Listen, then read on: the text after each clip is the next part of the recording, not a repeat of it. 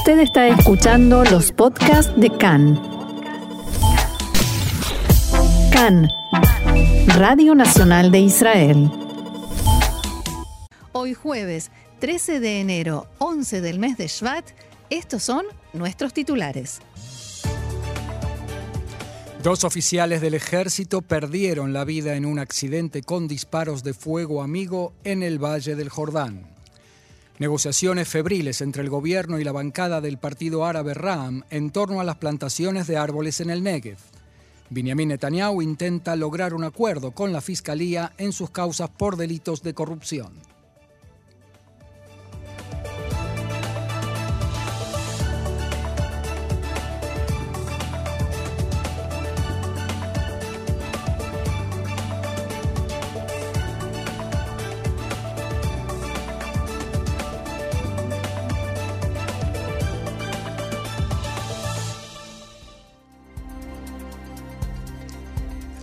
Vamos entonces al desarrollo de la información que comienza con una triste noticia, realmente muy triste noticia. Dos oficiales de una unidad de élite del ejército israelí resultaron muertos esta madrugada por fuego amigo en la zona de Nevi Musa entre Jerusalén y el Mar Muerto. Se trata del mayor Ofek Aaron y el mayor Itamar El Harar.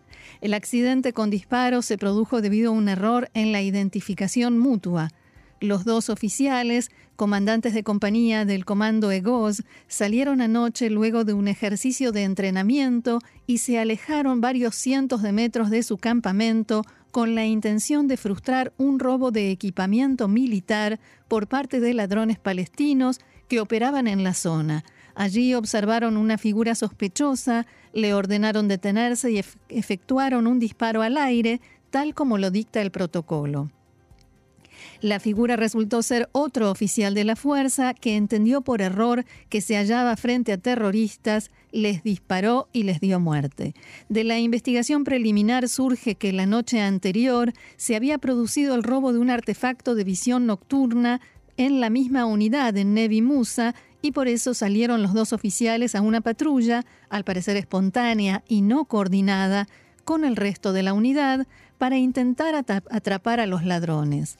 El ministro de Defensa Benny Gantz expresó su profundo pesar por la muerte de los dos oficiales. Según él, no hay palabras que puedan devolver esta enorme pérdida a los familiares, a los amigos y a los camaradas de armas. El ejército de Israel se halla en plena investigación profunda de lo ocurrido y haremos todo lo que esté a nuestro alcance para que no se repita esta tragedia.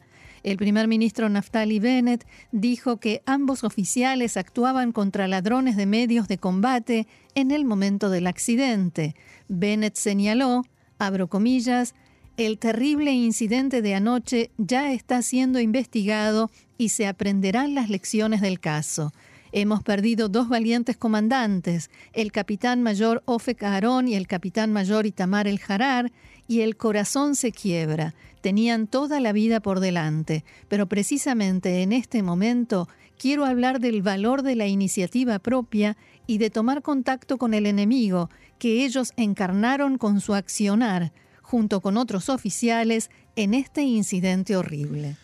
Bennett agregó que también él, cuando servía como comandante en el comando Maglan, actuaba guiado por los mismos principios y valores de combate. Ellos tomaron la iniciativa más allá de lo que se esperaba de ellos. Su zona de entrenamiento está plagada de robos de medios de combate, de delito y de enemigos. Itamar, Ofek y sus compañeros podían haber ido sencillamente a dormir por la noche y nadie les hubiera reclamado nada. En cambio, decidieron luego de un día de entrenamientos agotador salir y actuar contra estos delincuentes terroristas y fue cuando ocurrió este incidente terrible. Feliz del pueblo que tiene comandantes como ellos, palabras de Bennett. El comandante en jefe del ejército, teniente general Aviv Kojavi, por su, por su parte, se presentó este mediodía en el lugar del accidente de disparos en la zona de Nevi Musa, cerca del Valle del Jordán, y dijo que el cuidado de la vida humana es un valor supremo para nosotros. Nuestra obligación es investigar este incidente de modo profundo y extraer de él todas las lecciones posibles en todas las áreas y en todos los niveles de comandancia. Kojavi dialogó con oficiales en el lugar del incidente, entre ellos el comandante del área centro, el comandante de la formación de fuego y el comandante de la brigada comando. El comandante en jefe indicó que hoy mismo será formada una comisión investigadora encabezada por un general de la Reserva con la participación de comandantes y expertos relevantes. Al mismo tiempo, ordenó un día de cese de actividades en todo el ejército, con el fin de estudiar y aprender acerca de los incidentes ocurridos en los últimos tiempos en el ejército, como por ejemplo el último accidente de helicóptero y otros. De todos modos, eh, Marcelo, se comentó muchísimo, por supuesto, desde primera hora de la mañana este tema. Hubo diferentes expertos, especialistas, eh, opinando o tratando de analizar más bien lo ocurrido y señalaban, coincidieron varios en señalar que es cierto que no es la primera vez que sucede este tipo de accidentes de fuego amigo, que sucedió ya en el pasado, pero que en los últimos años se ha dado una marcadísima baja una, un enorme descenso en la cantidad de estos casos. Señalemos por otra parte, Roxana, que es, es algo muy común en las guerras. Por supuesto que no estamos en guerra ahora eh, entre ejércitos convencionales, pero en general esto es un fenómeno muy conocido en los ejércitos. Así es. Y además otro detalle que eh, para bien y para mal destacaban es que se trata de oficiales muy bien entrenados, o sea que a donde apuntaban... Eh, donde apuntaban daban, daban en el blanco, por tanto el disparo esta vez lamentablemente fue efectivo y eh, muy certeros. Sí, estamos hablando de dos, dos, altos oficiales muy entrenados también que son los que recibieron el disparo, cada uno de ellos, así que Así es. Bien, seguimos adelante, hay más información. El Servicio de Seguridad Shin Bet arrestó a cinco israelíes judíos acusados de ayudar a un agente iraní que intentó recopilar información de inteligencia y hacer conexiones en Israel. Los cinco sospechosos, cuatro mujeres y un hombre, son todos inmigrantes judíos de Irán o descendientes de inmigrantes iraníes. Se prohibió la publicación de sus nombres en virtud de una orden judicial solicitada por sus abogados.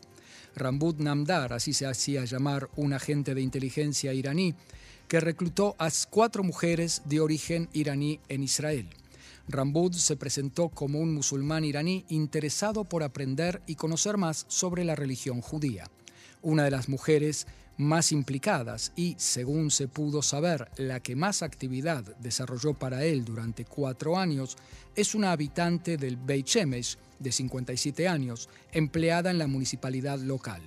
La mujer recibió por sus, entre comillas, buenos servicios, la suma de 5 mil dólares una pariente de la ahora acusada decía anoche en diálogo con Canal 11 de Cannes.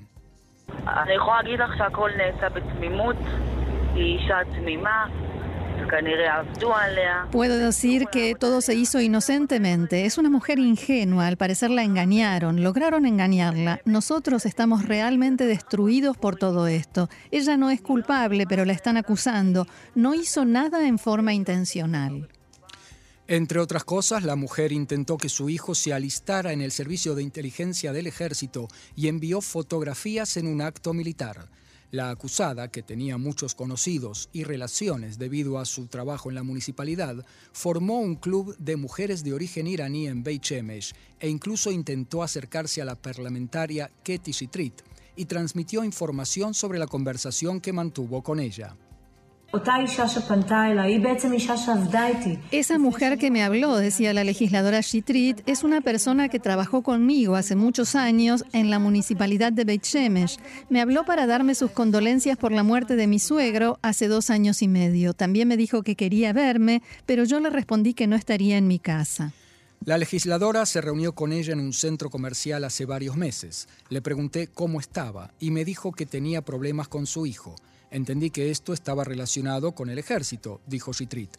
Según algunos informes, la mujer debía filmar a Chitrit en situaciones comprometedoras e intentar que la ayudara a conseguir que su hijo fuera transferido a la unidad de inteligencia de élite 8200 de Tzahal. La mujer no logró cumplir ninguna de las dos misiones.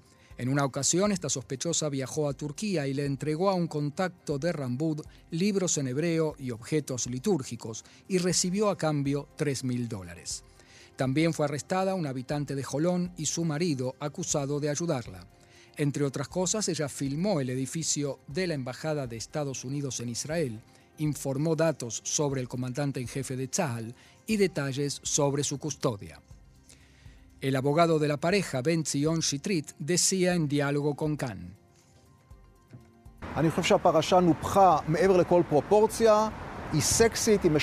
Creo que esta historia se ha inflado más allá de toda proporción. Es sexy, divertida, interesante, así como se puede leer en la demanda, pero no es más que mucho ruido por cuestiones civiles y mínimas a mi entender.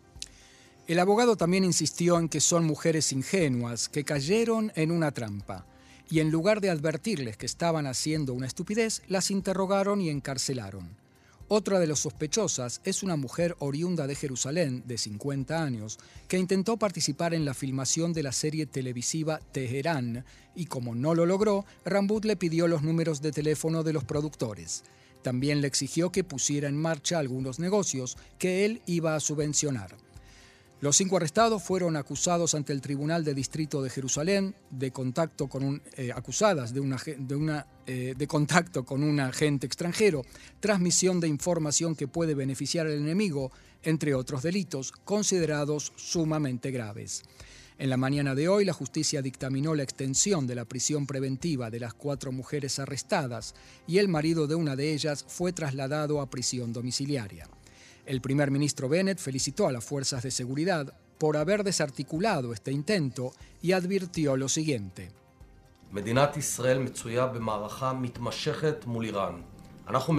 El Estado de Israel se encuentra en una lucha continua frente a Irán. Detectamos esfuerzos e intentos constantes de la Guardia Revolucionaria por reclutar ciudadanos israelíes. Estos intentos no se limitan al área de seguridad y de inteligencia, sino que también se amplían a esfuerzos por ejercer influencia sobre los ciudadanos de Israel, sobre la sociedad israelí, para sembrar el enfrentamiento y la polarización, socavar la estabilidad política en Israel y la credibilidad pública en el gobierno. Llamo a los ciudadanos israelíes a estar atentos frente a estos intentos. Es posible que quien está detrás de la información que ustedes consumen o comparten en las redes son los iraníes, decía el primer ministro Bennett. Y esto es grave no solamente por el hecho de que haya sucedido, pero hay que poner las cosas en proporción, ¿no? Porque ninguna de las acusadas era una persona que tenía posibilidad ni que entregó en definitiva secretos sobre la central nuclear en Dimona o alguna reunión en el Ministerio de Defensa, ni cosa por el estilo. Se les pidió llevar a cabo misiones consideradas básicas del nivel mínimo que se le puede pedir a lo que se considera agente de inteligencia humana, ¿sí? O sea, medio de inteligencia humana. Por ejemplo, les pidieron información sobre el comandante en jefe del ejército Kojavi, que terminaron mandando una búsqueda de Google. Claro, en un artículo de Wikipedia cualquiera. Exactamente. Eh, de todos modos, hay que decir que en primer lugar esto nos muestra que en Irán hay motivación para seguir espiando, para seguir intentando espiar y tener, activar fuentes de inteligencia humana en Israel. Y en segundo lugar, según lo que podemos ver de este caso, la capacidad de Irán para reclutar fuentes humanas de inteligencia dentro de Israel es muy reducida, al menos por el momento. Y a esto precisamente se refería anoche el ex portavoz del ejército de Tzal, Ronen Manelis. Este caso se produce en el contexto de una lucha continua entre Israel e Irán, que incluye muchas otras cosas, incluso antes que el espionaje. El programa nuclear, por supuesto, intentos por ayudar a las organizaciones proxies como Hezbollah, Hamas, intentos de cometer atentados, actividad cibernética, intentos por impulsar actividad en las redes sociales, entre otras. Y también están los intentos por conseguir información de inteligencia. Hay que, hay que decir que las personas mediante las cuales trataron de espiar no están relacionadas con secretos de Estado, no tienen información. Eso solo muestra la dificultad que tienen los iraníes para acceder a información. Al mismo tiempo refleja que hay muchos intentos por parte de los iraníes de lograr este objetivo. Lo más interesante es el aumento de los intentos. La cantidad de intentos por parte de los iraníes que van en aumento, de hecho, muestra la importancia que le adjudican al Estado de Israel, tanto la Guardia Revolucionaria como los servicios de inteligencia. Creo que lo bueno, en medio de toda esta situación, es que se demuestra, no con arrogancia, sino con humildad, la superioridad israelí en materia de inteligencia que se mantiene y aumenta. Logramos frustrar estos intentos antes de que lleguen a algún, a algún gran secreto, pero estos intentos continuarán y junto a ellos el freno israelí. Continuamos aquí en CAN en español y la información ahora tiene que ver con coronavirus. El Ministerio de Salud informó que ayer fueron diagnosticados 48.095 nuevos casos de coronavirus en Israel.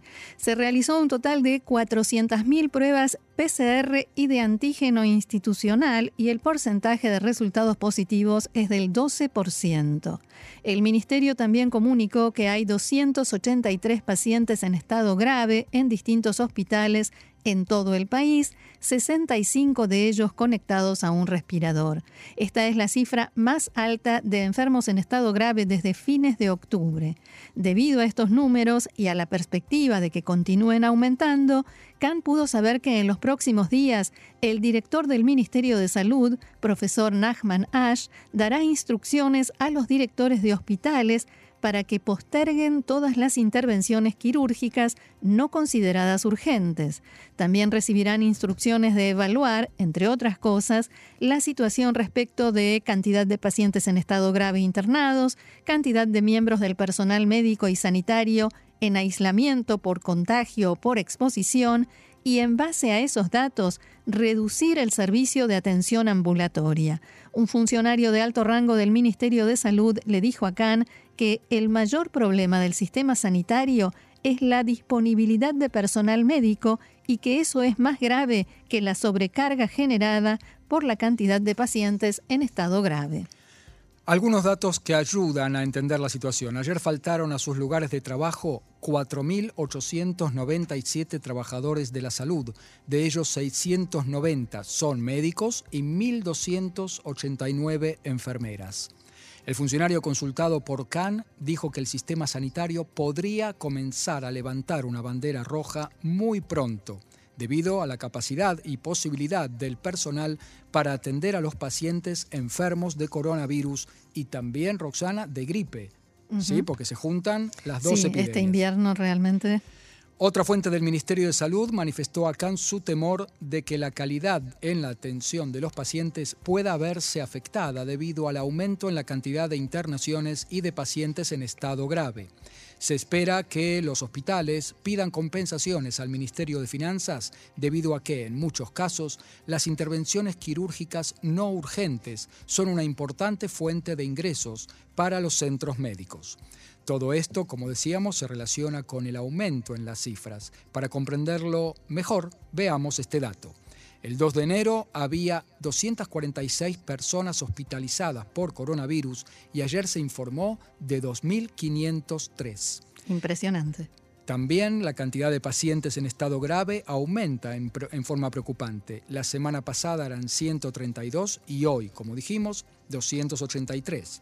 Según estimaciones de los expertos que asesoran al gobierno, se espera que esta ola de contagios comience a decaer hacia fin de mes. Sin embargo, debido a la velocidad con la que se produce el aumento de las cifras, el temor se centra en qué puede pasar hasta entonces, especialmente respecto de la capacidad de atención del sistema sanitario. El ministro de Salud, Nitzan Orovitz, declaró en la mañana de hoy que las pruebas de antígenos son confiables. También dijo que, aunque no son 100% precisas, son una excelente herramienta que aporta datos inmediatos. En diálogo con Khan, Orovitz señaló que una persona que da positivo en una prueba de antígeno muy probablemente esté contagiada y que las pruebas rápidas son una herramienta importante para aislar a las personas y prevenir infecciones.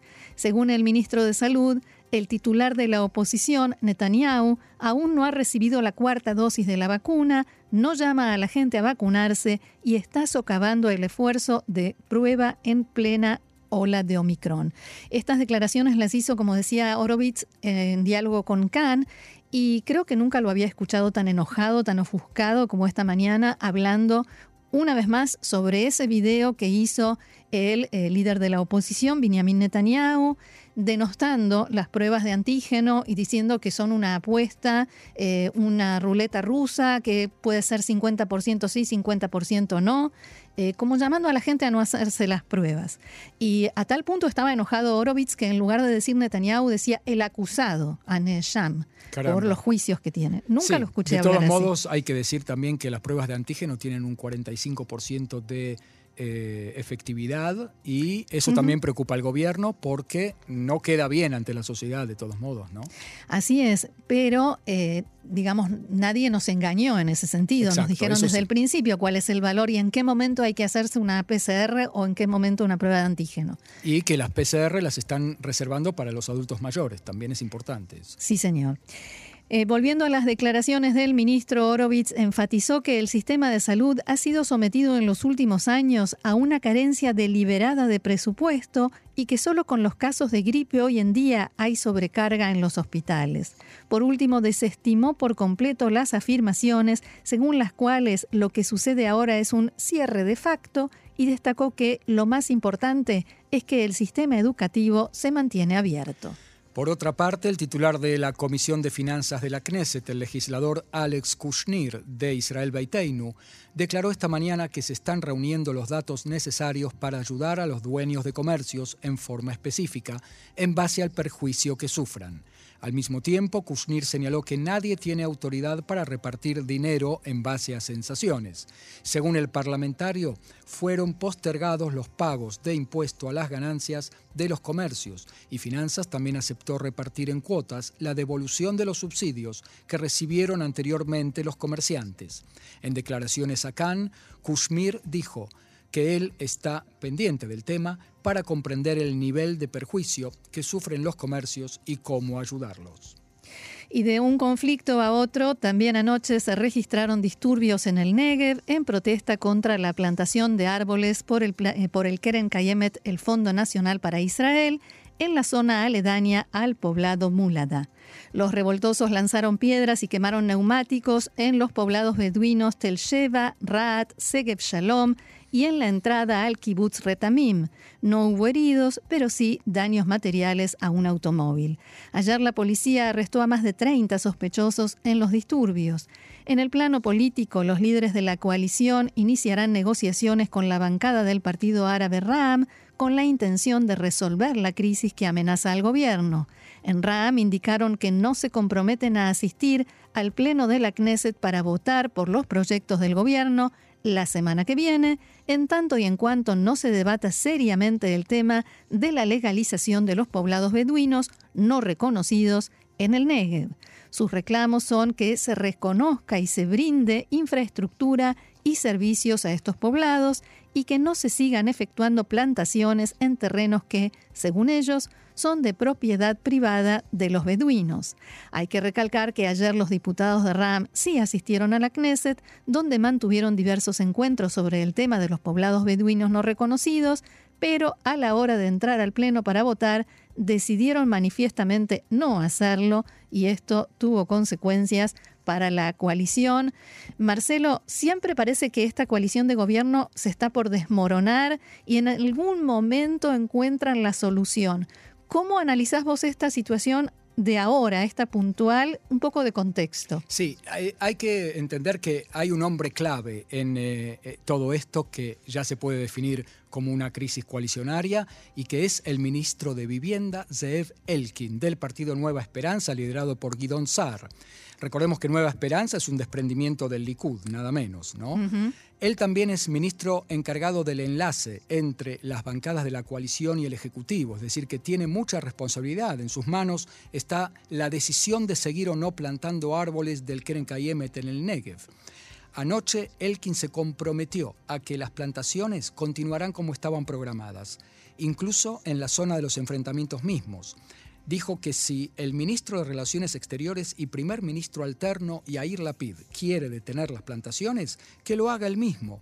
Yo no pienso intervenir en lo que ocurre en el terreno, dijo. Lapid, por su parte, también estuvo reunido con diversas personalidades para intentar resolver la crisis y durante estos encuentros atacó a Zeev Elkin por seguir con las plantaciones y dijo, Elkin está buscando riña. En nuestros pagos lo decíamos de otra manera. Sí, busca pelea o algo Está buscando pelea. Está afectando la estabilidad del gobierno entre paréntesis, Roxana, ya son varias las derrotas que está sufriendo la coalición en las votaciones de la Knesset.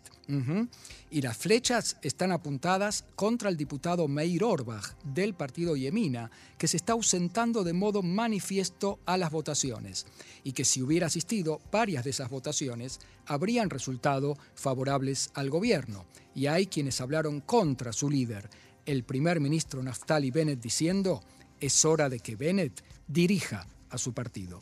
Como que perdió el control de su propio partido. Tal cual. Aclaremos de todos modos que si tenemos oyentes preocupados, por si tenemos oyentes preocupados, que estas derrotas no son eh, causal de caída para el gobierno. Sí, son derrotas políticas y golpes a la moral, pero también muestran un cierto resquebrajamiento de la, de la cohesión de este gobierno que ya sabemos que es muy frágil. En la oposición, en tanto, el diputado Eli Cohen del Likud dijo que lo que ocurre en el sur es una quiebra moral y una venta en liquidación del gobierno de Bennett y Lapid. Cohen dijo a Khan que todos, todo lo que le interesa a Lapid y Bennett es su sillón y que para conservarlo cruzarán toda línea roja posible. Según él, se debe actuar con mano dura contra los revoltosos en el sur y evitar la toma ilegal de tierras por los beduinos. En Yemina optaron por recibir los cargos, pero en Ram optaron para, por recibir los presupuestos, dijo en un juego de palabras hmm. en hebreo el diputado Eli Cohen. Te hago una pregunta, Marcelo, porque el eh, otro hombre clave en esto es Mansur Abbas, el líder del partido RAM, y siempre se dice que la coalición no se desarma porque ninguno de sus componentes tiene a dónde irse. ¿sí? Ni ningún futuro político, por lo menos la mayoría de ellos, exceptuando a la PID. Mansur Abbas no estaría en una situación un poquito mejor ahora, digamos, como el defensor de los beduinos, el defensor de la causa de su gente y que por eso es capaz de incluso renunciar a su lugar en la coalición? ¿No es esta crisis un poco más peligrosa que las anteriores? Sí, es más peligrosa y nosotros siempre decimos que Mansur Abbas es el que tiene atada a la coalición, porque si bien cualquier partido puede irse de la coalición y hacerla caer, Mansur Abbas es, el, es como que es el, eslabón flojo en todo esto. Claro. Y, por lo tanto no le queda otra a Mansur Abbas que hacer un juego doble. Por un lado, eh, apoyar medidas de la coalición, apoyar incluso, eh, se perfila el tema de la ley de ciudadanía, eh, sobre el estatus de los árabes, que no es tan favorable eh, como quizás lo era hace años. Entonces él va a apoyar eso, pero por otro lado tiene que hablarle a su público también. Y su público está formado, entre otros, por lo que son los representantes del movimiento islámico, que tienen una ideología antisionista. Eh, no sé si no estamos exagerando cuando decimos que eh, es la ideología del Hamas, pero sin armas, porque Israel no los deja. Es decir, la, oposición al sionismo, pero desde el punto de vista religioso. Mansur Abbas pertenece originalmente a esa línea y los beduinos no. Los beduinos están, han estado y, están siempre con Israel, son ciudadanos eh, fieles, sirven en el ejército, y es como que tanto los beduinos como Mansur Abbas se están dejando arrastrar por elementos, incluido el, líder de la, eh, del Consejo Regional en el Negev, en el lugar de los incidentes. Eh, y por eso bueno, tenemos acá un Mansur Abbas eh, atacado entre la espada y la pared, ¿no? Y un gran berenjenal del cual veremos cómo van a salir los políticos. Así es. El periodista Ben Caspit del diario Ma'ariv dio a conocer en las últimas horas que el, el, ex primer ministro Benjamin Netanyahu mantuvo conversaciones secretas en las últimas semanas con el asesor letrado del gobierno, Abihai Mandelblit, y la fiscalía en un esfuerzo por alcanzar un acuerdo de partes. Un acuerdo de partes es un acuerdo al que se llega durante un juicio o generalmente antes de iniciar un juicio entre la fiscalía y la parte acusada, en la cual la parte acusada admite parte o todos los delitos, generalmente parte, y la fiscalía le ofrece lo que se dice normalmente un arreglo, eh, rebajar la condena, hacer eh, alguna, algún descuento, por ejemplo, en la cantidad de tiempo o mm, en lugar de una, una sentencia de prisión efectiva, eh, trabajos comunitarios, ese tipo de arreglo es lo que se llama acuerdo de partes. ¿Y se puede hacer durante el juicio también? Porque el juicio ya se empezó. Se puede, se puede. Normalmente se hace antes eh, y así es también como se consiguen los testigos de cargo, ofreciéndoles eh, este tipo de descuentos o de anulación de, de cargos.